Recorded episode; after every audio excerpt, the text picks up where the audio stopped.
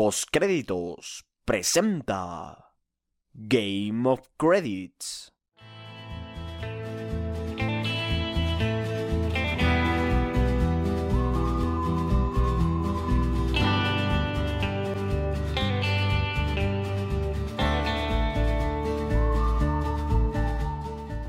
Bienvenidos a Game of Credits, un programa de postcréditos. Como siempre yo soy Juan y los invito a que me acompañen durante la próxima hora y media para charlar de la cuarta temporada de Game of Thrones. Comenzamos.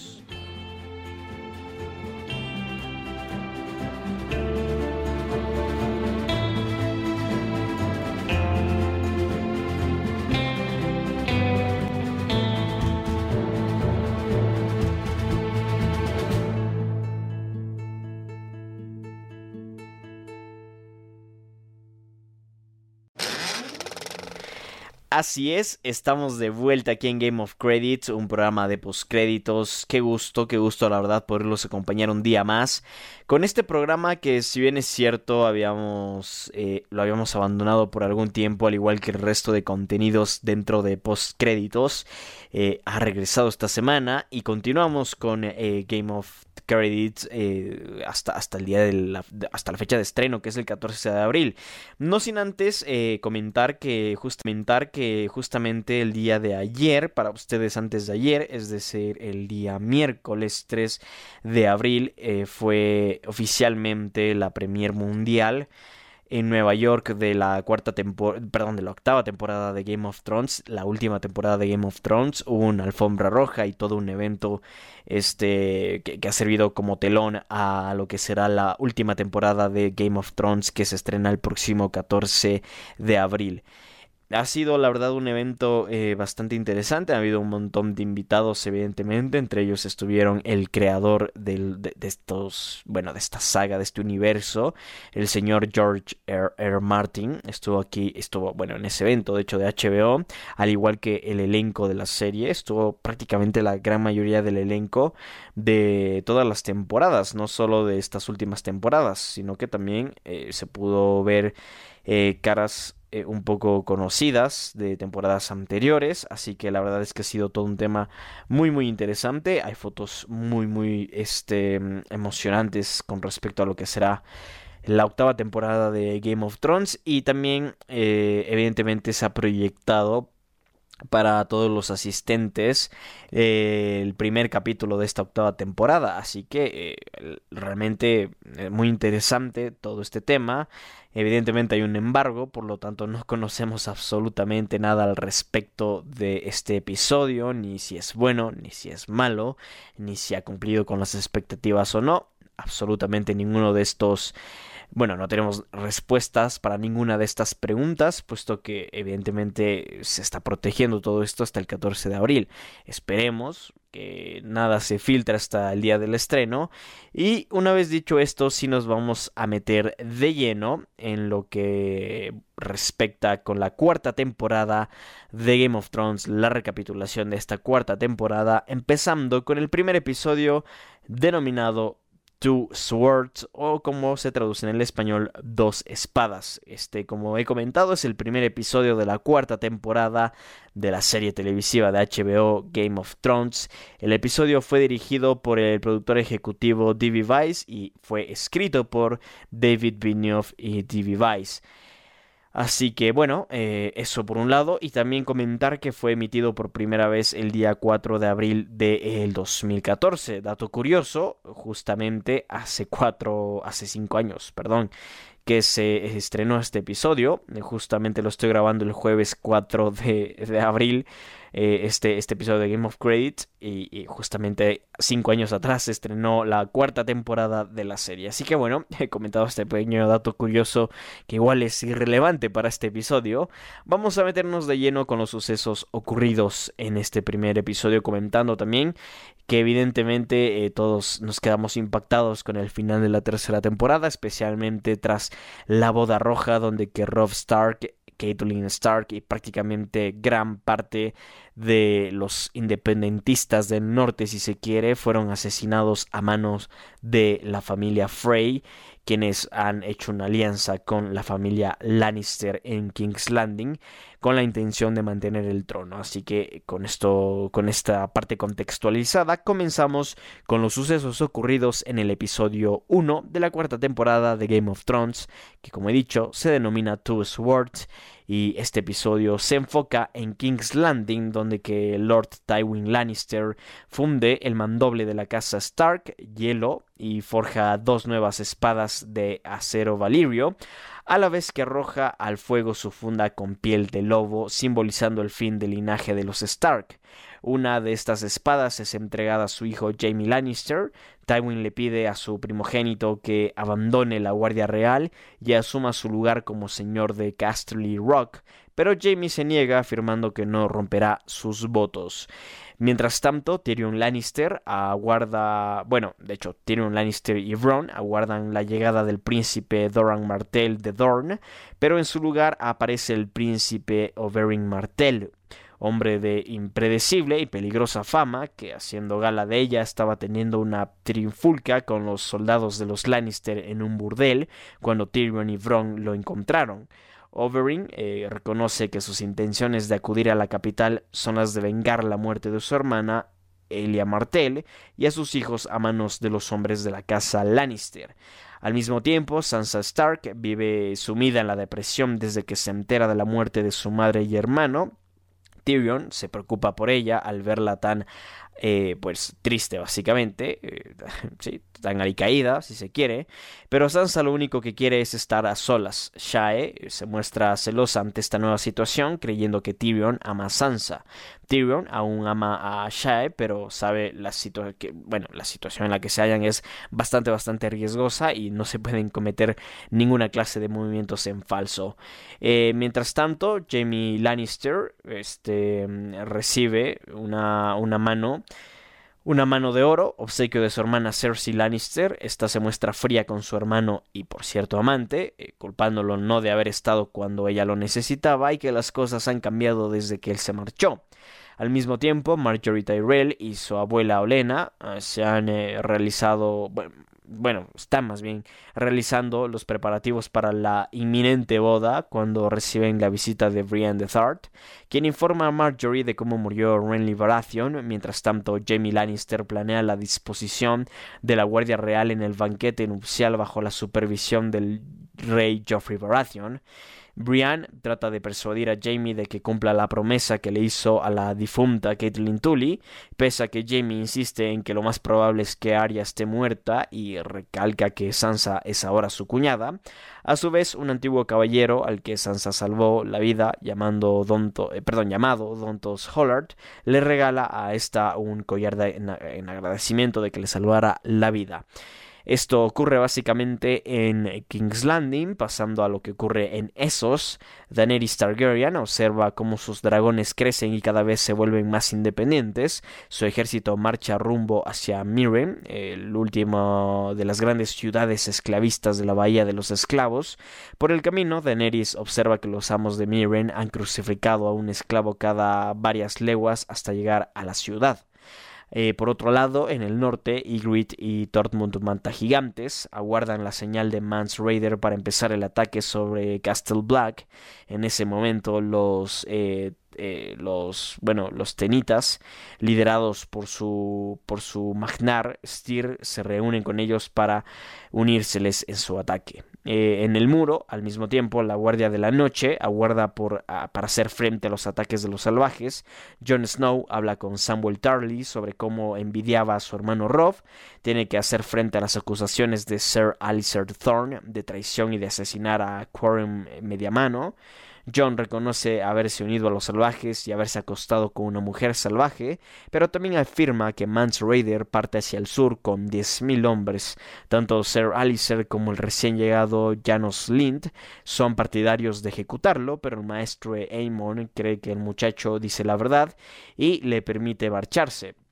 Mm, eh, en cambio, en las tierras de los ríos, Arya Stark y Sandor, el perro Clegane, continúan vagando a través de las tierras de los ríos de camino a llevar a Arya con Lisa Tully, pero el camino se topan con hombres de los Lannister, entre los cuales está un hombre llamado Poliver, el cual mató a su viejo amigo, este, bueno, el viejo amigo de Arya, llamado Lomi, y le robó su espada aguja. Arya y Sandor entran en la taberna donde los soldados están maltratando al tendero y abusando de su hija.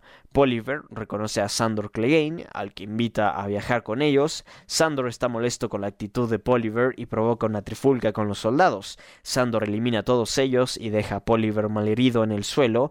Arya recupera a su espada aguja y se la clava a Poliver en la garganta, pronunciando las mismas palabras que él le dijo a Lomi antes de matarlo. Con un nuevo caballo para Arya y el estómago lleno, Sandor, Clegane y Arya Stark continúan su viaje hacia el valle de Arryn. Así es como finaliza el primer episodio de la cuarta temporada de Game of Thrones y directamente pasamos con el segundo episodio de esta cuarta entrega denominado The Leon and the Rose o como se traduce en el español El León y la Rosa. Este episodio se transmitió por primera vez el 13 de abril de 2014, justamente un día antes del estreno... A ver, más que nada, un día antes de un día antes, cinco años atrás, del estreno de la octava temporada de Game of Thrones. Pero bueno, en fin, datos, datos prácticamente irrelevantes y que no tienen ninguna clase de sentido aquí. Este episodio fue escrito por George R. R. Martin y dirigido por Alex Graves. El argumento de este episodio se centra en fuerte terror, donde que Ramsay Snow se encuentra cazando sádicamente a una chica en el bosque con la ayuda de su siervo eh, hediondo. Y Miranda, cuando Lord Rose Bolton llega a Fuerte Terror, solicita ver a Hediondo y reprende a Ramsay por haberlo desollado y torturado. Hediondo, para quien no lo sepa, he de comentar que es Theon Greyjoy, anteriormente conocido como Theon Greyjoy. Recordemos que durante la tercera temporada Theon eh, traicionó de alguna forma, si es que se puede llamar traición, aunque como yo siempre he dicho, no sé hasta qué punto es traición, porque recordemos que Theon estaba secuestrado en la casa de los Stark, pero el tema es que Theon luego eh, traiciona de alguna forma la confianza depositada por Rob eh, en él y decide tomarse el norte. Este, esta traición, esta rebelión, si se quiere, funciona de forma simbólica también a la rebelión de los Greyjoy, eh, le sale mal a y es secuestrado por Ramsay Bolton, quien básicamente es un maldito sádico bastardo increíble. Es, es, un gran actor, por cierto, Iwan Rion, quien lo interpreta. Y tras haberlo torturado muchísimo, pero muchísimo, e incluso haberle cortado su miembro viril, eh, lo bautiza como hediondo. Entonces, eh, evidentemente, Lord Roose Bolton, cuando, cuando llega eh, a, Fuerte Terror, reprende a Ramsey por haber desollado y torturado a, a Theon Greyjoy hasta convertirlo en hediondo.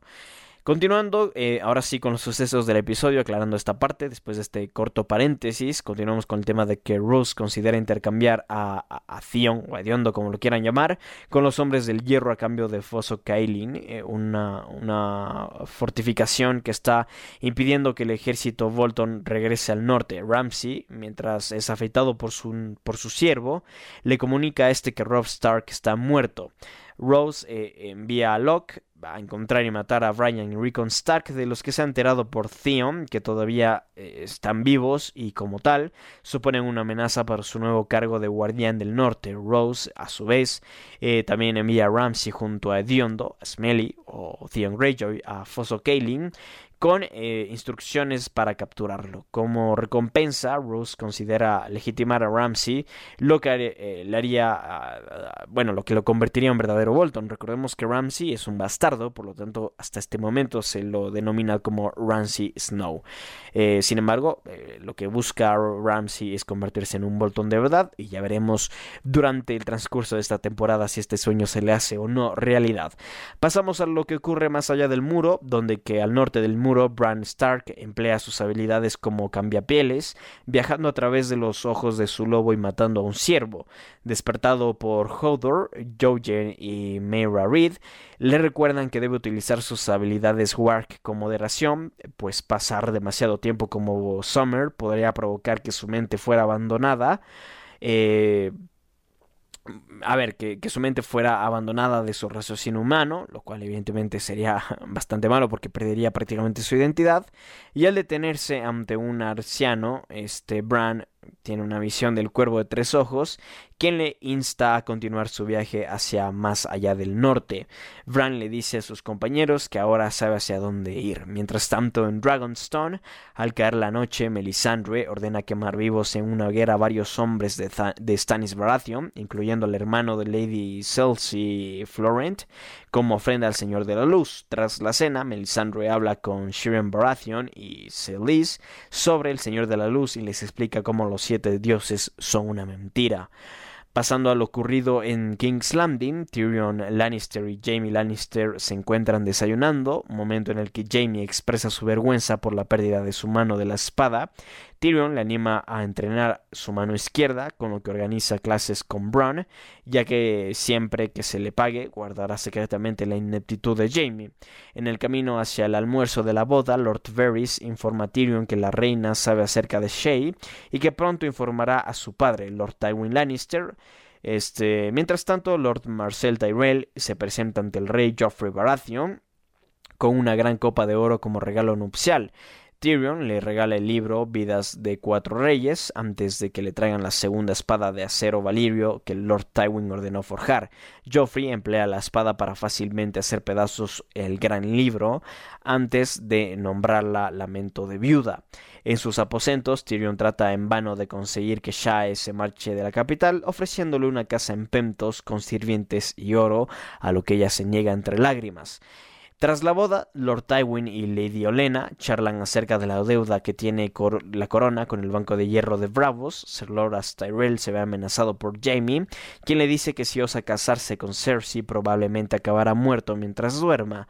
Después de las pertinentes felicitaciones por el casamiento, Brienne de Thart se enfrenta a Cersei, quien la acusa de estar enamorada de Jaime. Tywin y Cersei confrontan más tarde, a su vez, al príncipe Oberyn Martell y su amante el Aria Arena. Los cuatro comparten una tensa conversación donde Oberyn les recuerda que Myrcella está siendo protegida en Dorne. Los eventos son entonces interrumpidos por Geoffrey, quien presenta una obra de teatro que representa la Guerra de los Cinco Reyes. Los papeles de cada rey están representados por enanos, trastornando a muchos de los invitados, en especial a Tyrion. Cuando Geoffrey intenta conseguir que Tyrion participe en la obra, se niega acompañado de burlas hacia el rey Geoffrey. Entonces vierte una copa de vino sobre la cabeza de Tyrion y le ordena que sea su copero, tirando y pateando la copa de vino a propósito para que Tyrion vaya a recoger cogérsela.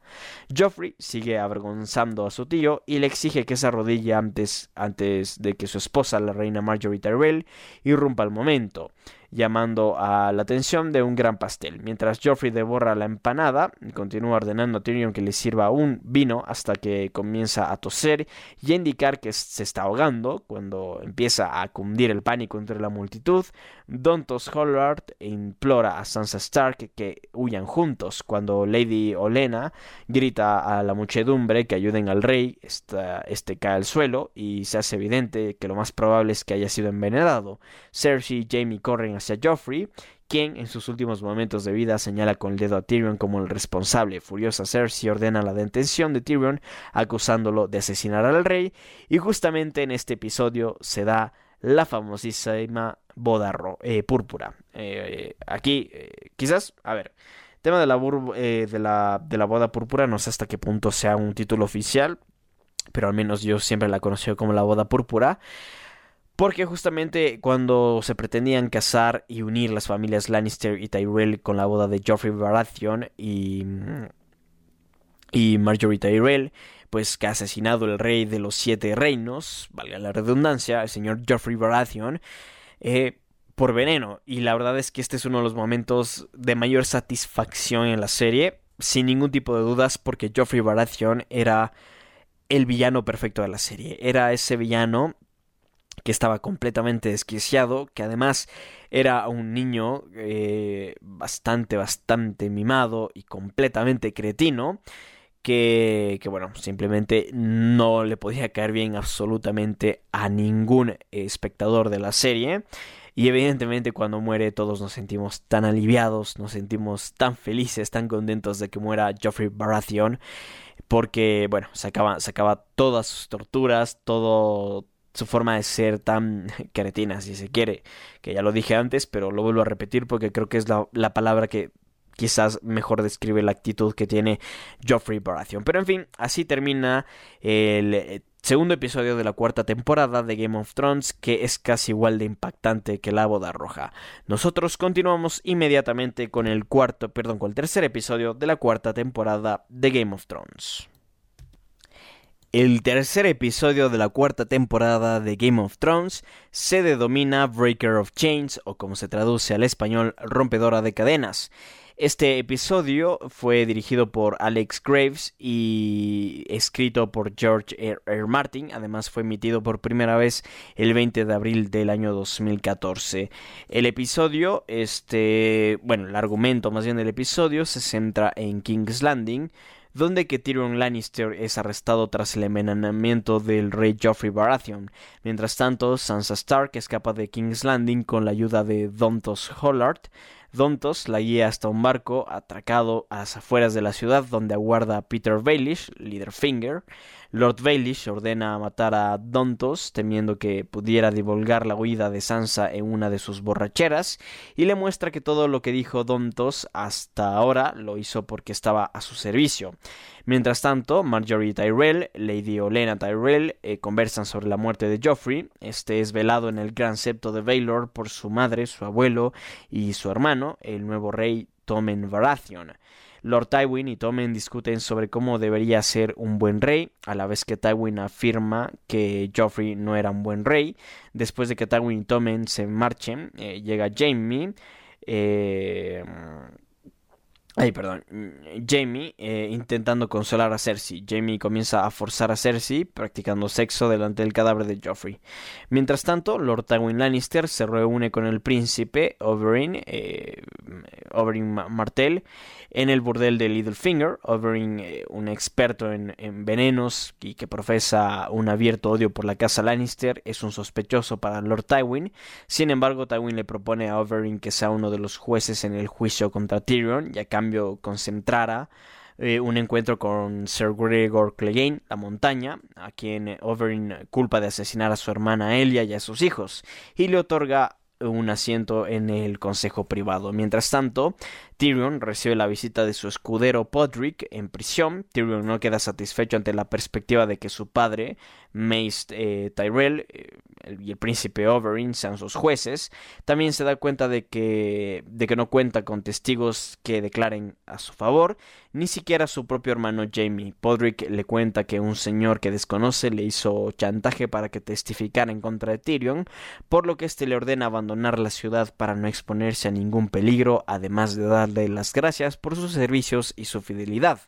Mientras tanto, en las tierras de los ríos, Arya Stark y Sandor el perro Clegane continúan con su viaje. Aún se hallan lejos del valle de Arryn cuando se encuentran a un campesino y a su joven hija. Este los invita a su hogar y les da comida y cobijo por un día. El campesino le ofrece a Sandor que trabaje para él, pero en su lugar el perro decide robarle el oro al campesino, afirmando que está muerto en invierno bueno, que estará muerto para invierno más bien. Eh, mientras tanto en el muro, Samuel Tarly está preocupado por la situación de Gilly. La mayoría de los hermanos de la guardia desconfían de ella por ser una salvaje y otros podrían violarla en cualquier momento, así que Samuel quiere llevarla a Villa Topo donde cree que estará salvo. Sam y Gilly eh, llegan a Villa Topo donde ella queda en el burdel Gilly no está contenta y cree que Sam busca deshacerse de ella. Ante la inminente llegada de los salvajes, algunos miembros de la Guardia Nocturna quieren plantarles batalla, pero Sir Alistair Thorne afirma que eso es justo lo que ellos quieren. En ese momento llegan los supervivientes del motín de Craster, afirmando que un desertor llamado Carl Turner se ha hecho con el mando de Torreón de Craster. Jon Snow cree que la guardia debe ir eh, a por ellos, pues los desertores saben lo débil que es la guardia y podrían revelárselo a Mance Raider. Mientras tanto, En Dragonstone, Stannis Baratheon y Davos Seaworth reciben noticias de la muerte de Joffrey. Davos cree que deberían contratar mercenarios para su causa en vista de que no cuentan con el apoyo suficiente de otras casas. Stannis no se muestra muy dispuesto, pero aunque lo estuviera, afirma que no poseen oro suficiente. Davos acude a sus clases de lectura con la princesa Shiren Baratheon. Davos le pide que escriba un mensaje destinado a los dirigentes del Banco de Hierro de Bravos en nombre del propio Stannis. De, mientras tanto, en el norte, los salvajes de Ygritte y los tenitas atacan y saquean una aldea al sur del muro. El único que dejan con vida es un muchacho llamado Oli, que envían al castillo, a, bueno, a Castle Black para que informe a la guardia nocturna de su futura llegada. Nadie se imaginaría que este niño Oli eh, se convertiría en el mismísimo diablo, pero ya vamos a hablar de ello en su debido momento. Al mismo tiempo, en Mirren, Daenerys Targaryen llega con su ejército a las puertas de Mirren. La ciudad no está dispuesta a rendirse y envía a un campeón para que se bata contra otro elegido por Daenerys. Muchos son los que se postulan, pero Daenerys decide que el mercenario Dario Naharis eh, será quien se enfrente en este duelo. Dario derriba al caballo derriba al caballo de su oponente, perdón, con una daga y después elimina al campeón eh, de un solo tajo dispuesta a enviar un mensaje a los a, la gente de Miren, Daenerys ordena a, a sus a sus a su bueno ordena a sus catapultas que arrojen cajas sobre la ciudad. En ellas hay dos collares eh, de los esclavos liberados en las demás ciudades de la bahía de los esclavos. Y de esta forma finaliza el tercer episodio de la cuarta temporada de Game of Thrones y continuamos inmediatamente con el cuarto episodio de la cuarta temporada llamado Oathkeeper o como en español se traduce guarda juramentos. Este eh, cuarto episodio de la cuarta temporada de Game of Thrones fue dirigido por Michelle McLaren y escrito por Brian Kochman. Fue transmitido por primera vez el 27 de abril del año 2014 y el título hace referencia a la espada guardajuramentos o Oathkeeper que, se le, que le es entregada por Jamie Lannister a Brian de Thart. Eh, el argumento de este episodio gira en torno a la ciudad de Mirren, donde que Grey Worm este, y Meisande practican la lengua común y ganan confianza el uno con el otro. Daenerys Targaryen tiene un plan para conquistar Mirren.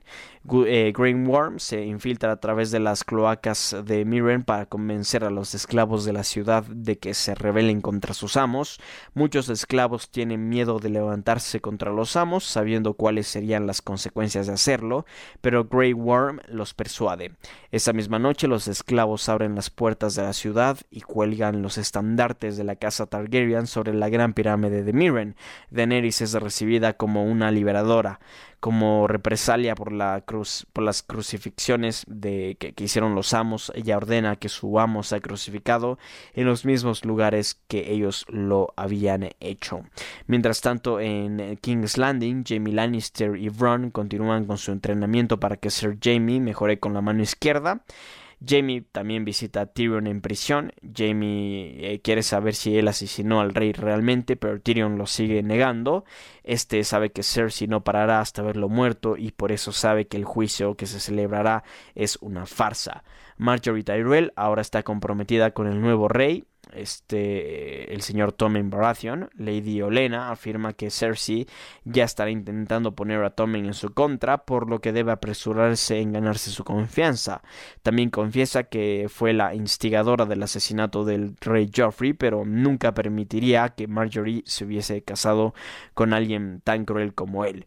Cersei además sigue insistiendo a Jamie que mate a Tyrion, pero le afirma que Tyrion no lo hizo tratando de cumplir con el juramento que le hizo a su a, la difunta Caitlyn Stark, Jamie le entrega su espada de acero Valirio, eh, Oathkeeper o guarda juramentos a Brian de Thart encomendándole la tarea de buscar a Sansa Stark con la ayuda de Podrick Payne, el escudero de Tyrion.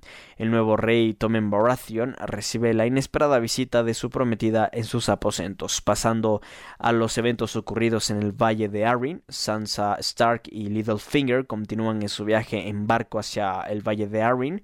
Littlefinger le confiesa que él fue el responsable del asesinato, Sansa no entiende por qué lo ha hecho y Littlefinger afirma simplemente que Joffrey no era una aliado confiable. También confiesa haber hecho nuevos amigos que también estaban interesados en que Joffrey desapareciera.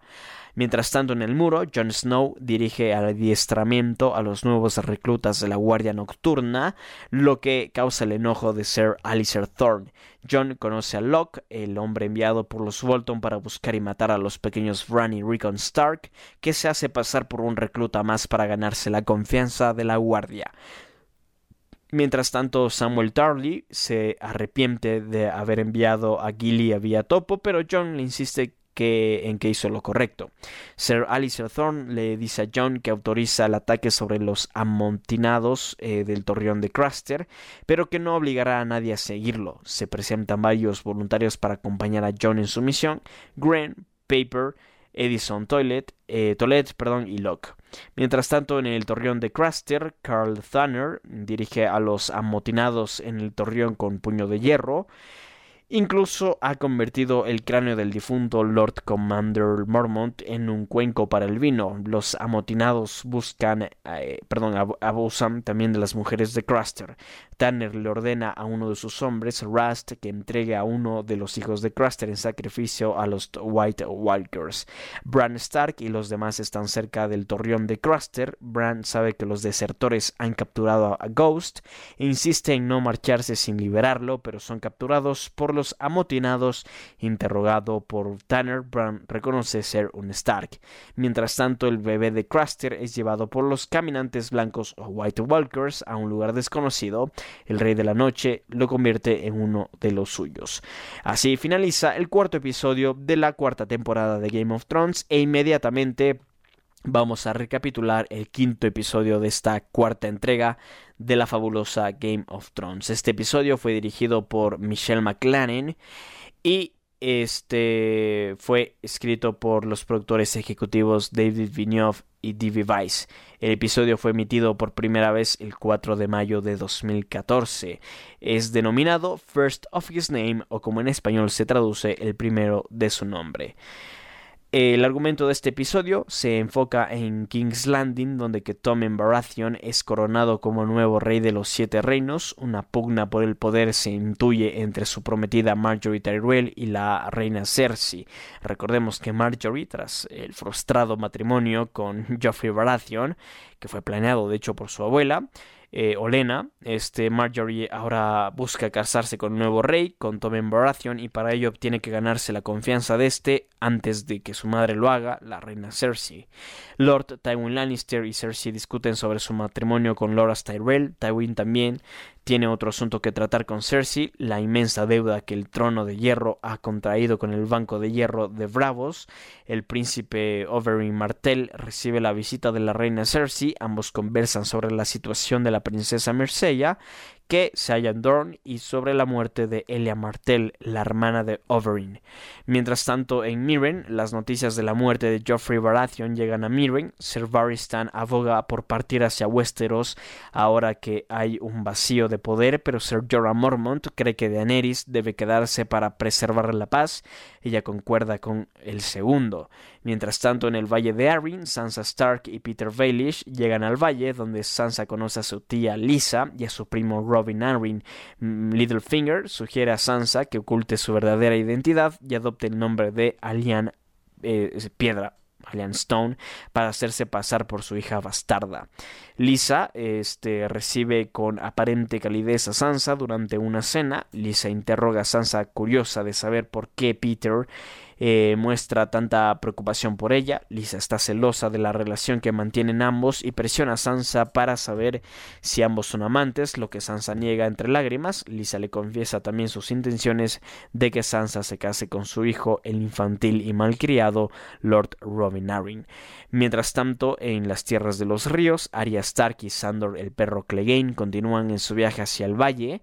Arya practica con su espada aguja, recordando las lecciones que le enseñó este Sirio Forel. Eh, a Sandor le hace gracia el hecho de que Sirio fuera eliminado por Meryn Trant, lo que causa furia en Arya.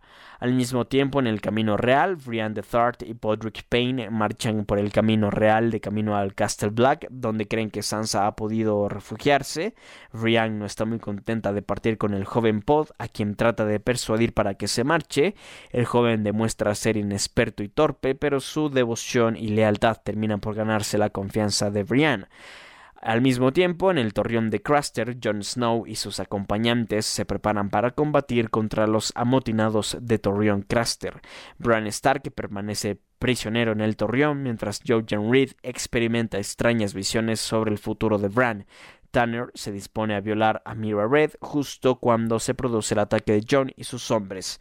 Bran es rescatado por Locke, que al percatarse de que eh, en realidad es eh, Brandon Stark, pretende llevarlo hasta los Bolton. Bran logra introducirse en la mente de Hodor, este, que consigue eliminar eh, a Locke. Quien consigue eliminar a Locke, más bien dicho, y tras rescatar a su Wargo Summer, el grupo continúa con su viaje hacia el norte del muro.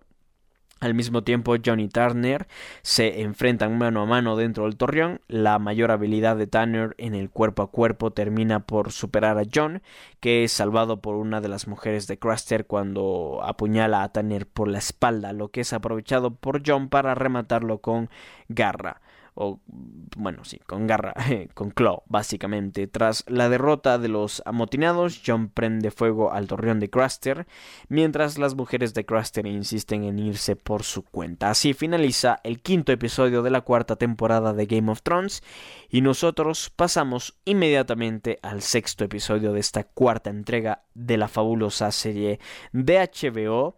Game of Thrones. Este episodio fue dirigido por Ajik Zaharov y escrito por Brian Cockman, perdón, por. Fue emitido por primera vez el 11 de mayo de 2014. Y el argumento de este episodio se centra en Bravos, donde Stanis Baratheon llega al banco de hierro de Bravos con la intención de conseguir un préstamo y así poder contratar mercenarios. Ticon Stories, portavoz del banco, le niega el préstamo debido a las pocas garantías de Stannis de devolverlo, aduciendo que Stannis no posee los hombres flota y fondos suficientes para conseguir el trono de hierro. Davos les convence de que Stannis es el mejor comandante de los siete reinos, un hombre íntegro y de palabra, y que cuando Lord Tywin muera nadie podrá garantizar la devolución de dinero prestado al trono de hierro. Mientras tanto, en Fuerte Terror, Yara Greyjoy conduce a un grupo de hombres del hierro hasta Fuerte Terror, bastión de la casa Bolton, donde se halla cautivo su hermano Theon, quien ahora es conocido como Hediondo. Yara se infiltra en la fortaleza y localiza a su hermano, pero este se comporta como un animal y no quiere marcharse con ellos, puesto que prácticamente su identidad ha sido totalmente alienada por el señor Ramsay Snow. Eh, hablando de Ramsay Snow, en este momento este, se aparece con sus hombres y desata una pelea entre ambos bandos para evitar perder más hombres. Yarra se marcha sin su hermano, afirmando que está muerto de una forma evidentemente simbólica. Tras la huida de Yarra, Ramsay eh, convoca a Diondo para encargarle una misión que requerirá que adopte el nombre de Theon Greyjoy. Este, además, en Mirren, un hombre acude a la presencia de Daenerys Targaryen para reclamar que uno de sus dragones mató a su rebaño. El siguiente que acude a su presencia es el noble Hitzar Solorak, cuyo padre fue crucificado por Daenerys pese a que no tomó parte en la crucifixión de los esclavos. Además, en King's Landing el Consejo Privado se reúne con la novedad de la presencia del príncipe Oberyn Martell Varys informa la matanza de que el perro ocasionó contra varios soldados de la corona y de los últimos movimientos de Daenerys Targaryen en Mirren. Finalmente se celebra el juicio contra Tyrion Lannister, presidido por el propio Lord Tywin. La reina Cersei llama a varios testigos para declarar contra Tyrion, entre ellos el guardia real Sir Mirren Trant, el gran maestro Pycelle, o el propio Lord Varys. El juicio es realmente una farsa judicial, ya que Cersei ha manipulado las pruebas y a los testigos en su favor. Jaime se reúne con su padre para que anule el juicio, pero Lord Tywin Lannister se niega, afirmando que no podría dejar libre al hombre que mató al rey. Sin embargo, Jaime propone que si deja vivir a Tyrion, él abandonará la Guardia Real para asumir su lugar como heredero de Castle Rock.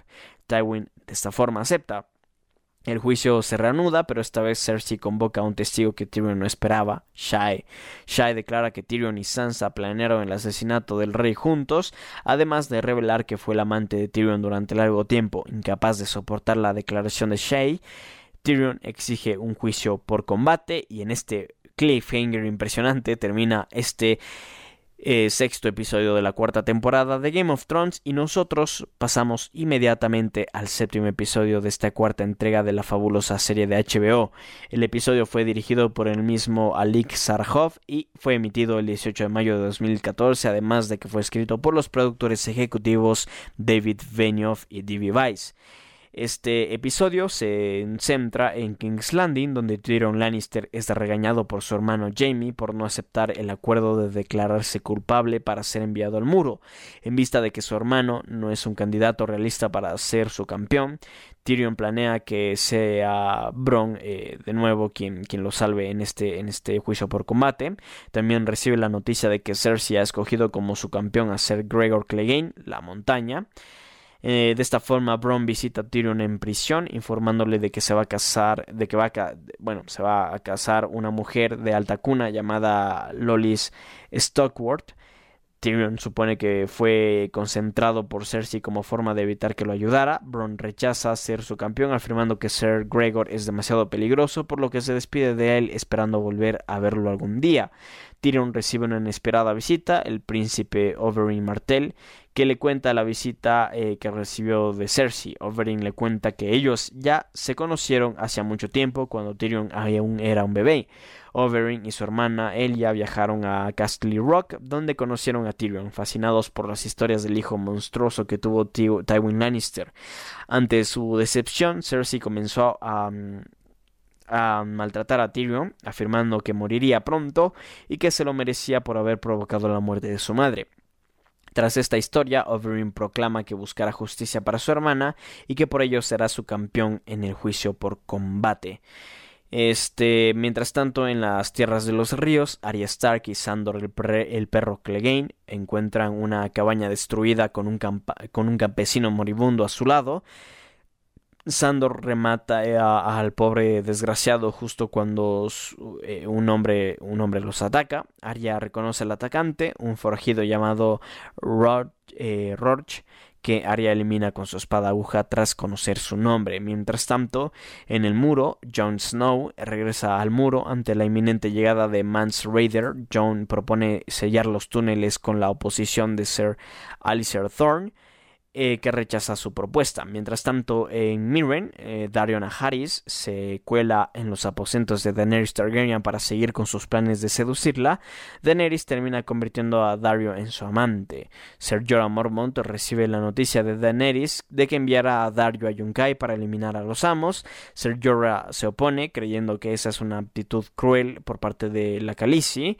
Convencido por él, Daenerys decide enviar al noble eh, Hisadar Solorak para que comunique a los amos que de Yunkai de que deben terminar con sus prácticas esclavistas si no quieren sufrir las represalias.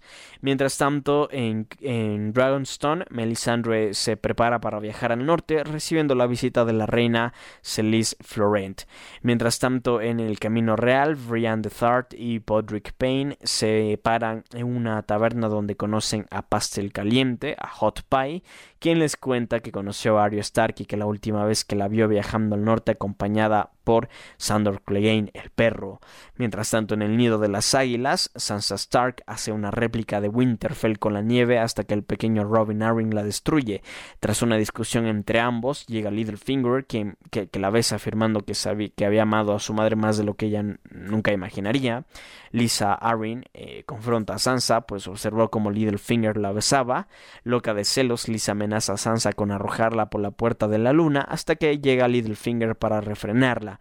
Peter Baelish abraza a Lisa para tranquilizarla, entonces confiesa que la única mujer a la que ha amado es a su hermana Caitlyn, tras eso arroja a Lisa por la puerta de la luna. Y de esta forma finaliza el séptimo episodio de la cuarta temporada de Game of Thrones.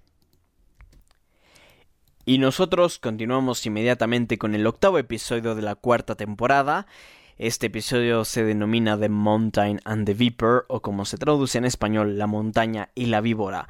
Este octavo episodio de la cuarta temporada este, fue escrito por los creadores y productores ejecutivos David Vigneault y D.B. Weiss y dirigido por Alex Graves. El capítulo se emitió por primera vez el primero de junio de 2014.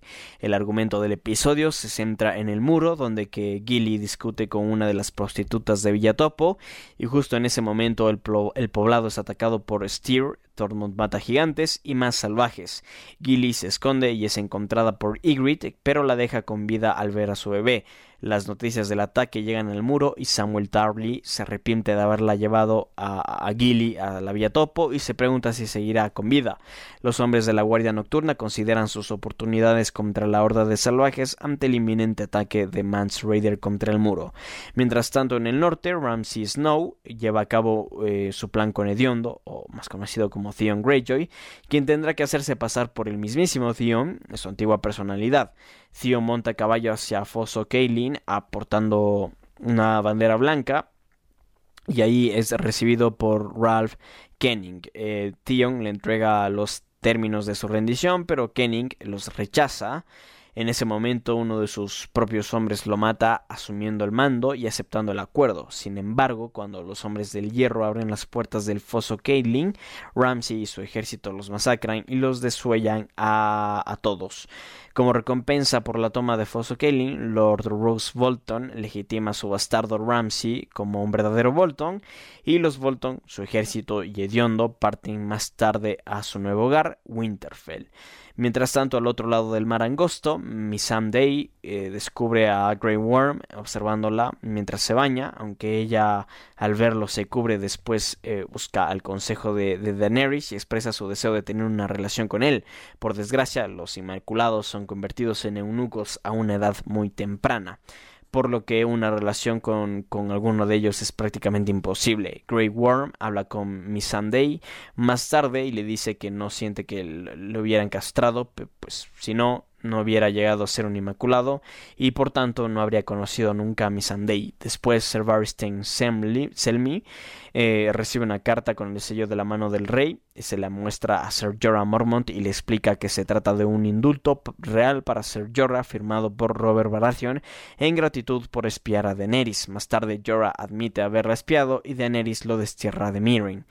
Mientras tanto, en el valle, tras asesinar a Lisa Arryn, Peter Baelish es interrogado por Lord John Royce y otros nobles del Valle de Arryn. Peter afirma que Elisa se suicidó saltando por la puerta de la luna, pero ellos desconfían de él por su sangre extranjera, sus años de servicio a los Lannister y sus incontables burdeles en King's Landing. Lord Royce solicita hablar con Sansa, que finge ser Alain, la sobrina de Peter Baelish. Sansa parece este, derrumbarse bajo la presión del momento y revela su verdadera identidad al grupo, pero finalmente corrobora la historia de Peter y convence a los nobles del valle de su inocencia. Mientras Peter Baelish acompaña al grupo a la salida del nido de águilas, planea que Robin Arryn recorra el valle. Cuando le pregunta a Sansa por qué ha mentido a los señores del valle, ella le dice que no sabe, eh, que no sabe que habría sido de ella si le hubieran ejecutado por la muerte de Lisa, y le dice que no sabe lo que quiere él realmente. Más tarde Peter, Sansa y Robin abandonan el nido de águilas para recorrer el valle. Mientras tanto, Sandor, el perro Clegane y Arya Stark caminan por un estrecho sendero hacia el nido de águilas. Cuando llegan a la puerta de la sangre, Donald Waynewood eh, les informa de la muerte de Lisa Arryn. Arryn, este, en vez de llorar la pérdida de su tía, perdón, Arya, en vez de, llorar la pérdida de su tía, empieza a reírse de eh, forma histérica. Mientras tanto, en King's Landing, poco antes de que empiece el juicio por combate, este, Tyrion Lannister baraja sus posibilidades con su hermano Jamie. Tyrion es llevado al exterior y ahí mantiene una breve conversación con su campeón Oberyn Martell que se encuentra muy seguro de sí mismo. Sir Gregor, la montaña Clegane, llega un poco después y da comienzo al juicio. Durante la pelea, Oberyn le exige a la montaña que admita haber violado y matado a su hermana, Elia y a sus dos hijos. Oberyn este, asesta múltiples golpes a la montaña, jugando con un hombre de dimensiones mucho mayores a las suyas, consigue que la montaña caiga al suelo con un golpe casi letal, entonces empieza a gritarle para que confiese, esperando que admitiese que fue Tywin Lannister quien le dio la orden. Mientras Oberyn da vueltas a su alrededor, la montaña consigue derribarlo, entonces el Gregor aprieta sus pulgares contra los ojos de Oberyn mientras confiesa haber matado a Elia y a sus hijos y le aplasta el cráneo con sus propias manos. Tras esto la montaña cae al suelo rendido por sus graves heridas. Tywin se levanta y sentencia a Tyrion a muerte culpable de este regicidio básicamente. Este, esta pelea eh, que la protagonizan tanto Oberyn Martell como la montaña Clegane es realmente una de las mejores peleas de la serie, creo yo. A mí me encanta esta pelea, especialmente por lo gráfica que termina siendo y por, y por cómo es manejado el, el diálogo y específicamente la crueldad que tiene este la montaña Clegane contra su oponente. Así que bueno bastante interesante. Además que evidentemente este es el momento en el que todos nosotros los fans de Tyrion Lannister nos sentimos realmente preocupados con cuál sería el futuro del personaje en la serie.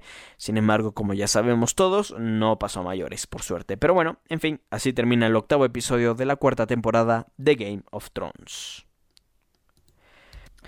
Continuamos inmediatamente con el noveno episodio de la cuarta temporada de Game of Thrones, denominado The Watchers on the Wall, o como se traduce al español, Los Vigilantes del Muro. Este noveno episodio de la cuarta entrega de la serie de HBO Game of Thrones fue dirigido por Neil Marshall y escrito por los productores ejecutivos David Vigneault y D.B. Weiss. Además fue emitido el 8 de junio del año 2014. El argumento de este episodio se centra en el muro, eh, ya que prácticamente este episodio es el segundo, me parece, de toda la serie, si mal no recuerdo, junto con Aguas Negras o Blackwater que, se centra exclusivamente en uno de los escenarios de la serie y en este caso es en el muro y donde la Guardia de la Noche hace frente a la invasión de los salvajes. Así que bueno, básicamente profundizando un poco más en esta batalla, cabe destacar que la Guardia de la Noche y los salvajes se preparan para su enfrentamiento inminente. La partida de Ygritte se prepara eh, para, la ofensiva. Este, mientras Ygritte les dice a sus camaradas que Jon es solo suyo. Pronto suena el cuerno que da inicio a la ofensiva de Mance Raider sobre el muro. Jon Snow se halla en la cima del muro junto a sus hermanos observando cómo el inmenso ejército de Mance se aproxima. Mientras tanto Samuel Tarly lleva a Gilly a las bodegas para mantenerla a salvo. Mientras Ygritte y los Tenitas cargan sobre el sur, Sir Alistair Thorne deja al mando de la cima del muro a Janos Lint, mientras él acude a liderar la defensa de las puertas contra los Cenitas. Janos demuestra ser un comandante inepto y cobarde, así que Jon asume el mando de los defensores. Los salvajes intentan derribar las puertas empleando a los gigantes y mamuts, aunque consiguen ser rechazados por los defensores de la cima. Mientras tanto, Sir Alistair Thorne y los demás tienen problemas para lidiar con los cenitas. En este enfrentamiento muere eh, Pipar y Sir Alistair queda malherido a manos de Tormund Matagigantes. Sam informa a John de la situación, el cual deja liderazgo de la cima del muro a Edison Tolet y se marcha para ayudar en la defensa de las puertas. John se enfrenta al líder de los cenitas, Steer, en combate singular tras un duro combate, John consigue eliminarlo solo para encontrarse cara a cara con Ygritte.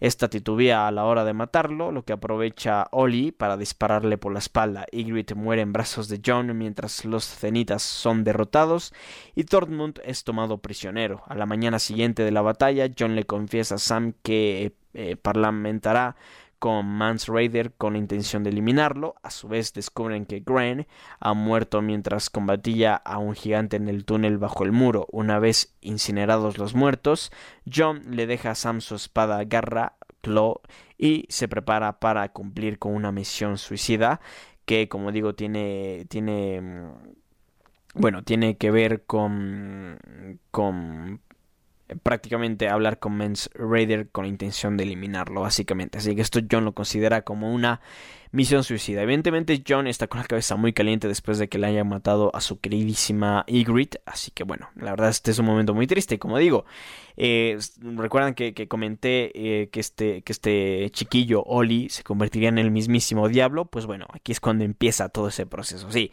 no, este, esta no es su, su peor, este, su super fechoría. En la quinta temporada ocurre la peor fechoría de este personaje. Ya vamos a hablar de ello en su debido momento. Pero sí, Aquí es cuando todos comenzamos a odiar a este personaje, pero de todos modos eh, es un episodio bastante épico porque tenemos una batalla espectacular en el muro, así que fantástico episodio. Y que como digo, es uno de los pocos episodios de la serie que solo se enfocan en una locación, así que nada, grandioso. Y nosotros pasamos al décimo y último episodio de la cuarta temporada de Game of Thrones, denominado Los Niños o como, bueno, su título original, The Children. Este episodio es justamente el cuadragésimo episodio de la serie, es el décimo de la cuarta temporada. Fue eh, escrito por los directores, eh, perdón, por los productores ejecutivos y creadores de la serie, David Vinioff y D.B. Weiss. Además, Alex Graves eh, estuvo a cargo de la dirección del mismo, siendo el cuarto episodio de la temporada que este señor dirige. El episodio tuvo una duración de 66 minutos y hasta ese momento fue uno de los más largos de la serie. El argumento de este episodio se desenvuelve en King's Landing, donde tras la sangrienta batalla con Oberyn Martell atiende a... Eh, perdón, Quivorn atiende a Sir Gregor Clegane, quien fue envenenado por la lanza de Oberyn. El gran maestro Picel afirma que pronto morirá, sin embargo sale totalmente furioso de la habitación al ver que Cersei le ignora y le ordena a Quivorn hacer todo para salvarlo. Más tarde Cersei enfrenta a su padre mostrando su desacuerdo con su compromiso eh, con Loras Tyrell. No obstante, Tywin no la escucha. Una Cersei frustrada le confiesa a Tywin que sus hijos son productos de eh, su relación incestuosa con Jaime Lannister, aunque Tywin se niega a creerla. Por la noche, mientras Tyrion espera su ejecución, es sorprendido por Jaime, quien le indica un camino que lo llevará al puerto donde podrá escapar. Tyrion se detiene en la habitación de su padre donde encuentra a Shay en la cama de Tywin. Tyrion termina estrangulándola producto de la ira que tiene. Tras esto toma una ballesta y comienza en la búsqueda de, Tywin. Termina localizando a su padre en la letrina y lo apunta con la ballesta. Le, recrimina que lo condenara a muerte sabiendo que era inocente y después le dispara eh, ya que Tywin lo, llama la llama puta a, Shae. Mientras tanto, más allá del muro, Jon Snow se reúne con Mance Raider para discutir los términos de paz entre, su pueblo y la guardia. Mance, eh, afirma que si la Guardia de la Noche permite la entrada de su pueblo al sur del muro, no eh, no habrá más muertes, pues buscan refugiarse de los White Walkers y del invierno que se acerca. Durante esta reunión, la caballería de Stannis Baratheon llega al lugar y masacra a los salvajes, los cuales estaban desprevenidos. Mance no tiene otra opción más que rendirse ante Stannis y Ser Davos. Jon se declara hijo bastardo de Eddard Stark y sugiere a Stannis que tome prisionero a Mance y queme a todos los cadáveres. Este, mientras tanto, Bran Stark y sus acompañantes llegan a su destino el gran árbol visto en las visiones de Jojen Reed, pero son atacados por un grupo de muertos, por un grupo de White Walkers. Jojen es herido mortalmente durante el enfrentamiento y Bran, Hodor y Mira son salvados por una hija del bosque. La niña los lleva a una cueva bajo el árbol donde se reúnen con el cuervo de tres ojos. Bran le pide al anciano que, que le permita volver a andar, pero este replica que Bran nunca volverá a andar, pero que volará. Mientras tanto, al otro lado del mar angosto, Daenerys Targaryen recibe la petición de un ciudadano que pide le regresen con su antiguo amo, pues esa es su mejor manera de vivir y comenta que muchas personas piden lo mismo. Daenerys se ve obligada a acceder a la petición, puesto que la libertad implica tomar decisiones propias, sin embargo da la orden de que firme un contrato con su antiguo amo que amo que, que, no sea mayor a un año. Un ciudadano se acerca y le notifica que uno de sus dragones quemó a su hija de tan solo tres años de edad. Tras esto Daenerys pregunta a Grey Worm si hay noticias de Drogon. Daenerys lleva a sus dragones a las catacumbas y se ve en la necesidad de mantenerlos encadenados. Mientras tanto, en el valle, Rian de Thart y Podrick Payne despiertan para ver que sus caballos ya no están. Eh, caminando, Brian encuentra a una pequeña niña ensayando con su espada sin saber que es Arya Stark. El perro llega al lugar y Podrick lo identifica. Por tanto, Brian deduce que ella es Arya. Ahí le comenta que ella le ofreció total lealtad a su madre Caitlyn Stark y le prometió que cuidara y mantendría a salvo. Sin embargo, el perro cree que es mentira al ver que tiene una espada de acero valirio con el símbolo de la casa Lannister, Sandor y Brienne. Se enfrentan en combate, eh, el mismo que es, eh, eh, bueno, que es que, resulta en un triunfo más bien de Brienne cuando lanza al perro por un precipicio. Arya llega a donde yace el perro con una pierna rota. Él mismo pide que Arya, Arya que lo mate, pero ella solo le roba el dinero y se marcha dejándolo moribundo. Tras viajar a Salinas, Arya consigue un pasaje en un barco cuyo destino es Bravos tras ofrecerle al capitán del barco la moneda de hierro que le dio Jaqen Hagar. Eh, perdón. eh, Jaqen este, Gar. básicamente. No sé cómo se pronuncia su nombre, no lo recuerdo ahora mismo, pero se escribe H, este, comilla, G, H, A, R. Básicamente, un nombre poco complicado, así que le voy a llamar Jacken eh, Jar, básicamente, o, o Gar, más bien. Pero en fin, este, justamente así es como se termina eh, la cuarta temporada de Game of Thrones con este décimo episodio de la, de la serie, que es como que el aftermath de una batalla bastante importante en el muro, en la que finalmente Jon Snow se conoce con Stannis Baratheon y ya vamos a ver todas las consecuencias que esto va a acarrear en la quinta temporada. Sin embargo, he de decir que lo que más me gusta de esta cuarta temporada, aparte de la satisfactoria muerte de, del queretino de Joffrey Baratheon, es, por ejemplo, cómo Arya Stark se comienza a desarrollar como personaje, a la vez de cómo este Bran Stark comienza a descubrir mucho más sobre sus poderes y de quién se va, o más bien de qué forma va a tomar en un futuro. Eh, justamente cuando este anciano le dice que no va a volver a caminar jamás, pero de que sí va a poder volar comenzamos ya a sospechar de, en qué se va a convertir eh, este pues Bran Stark en el cuervo de los tres ojos.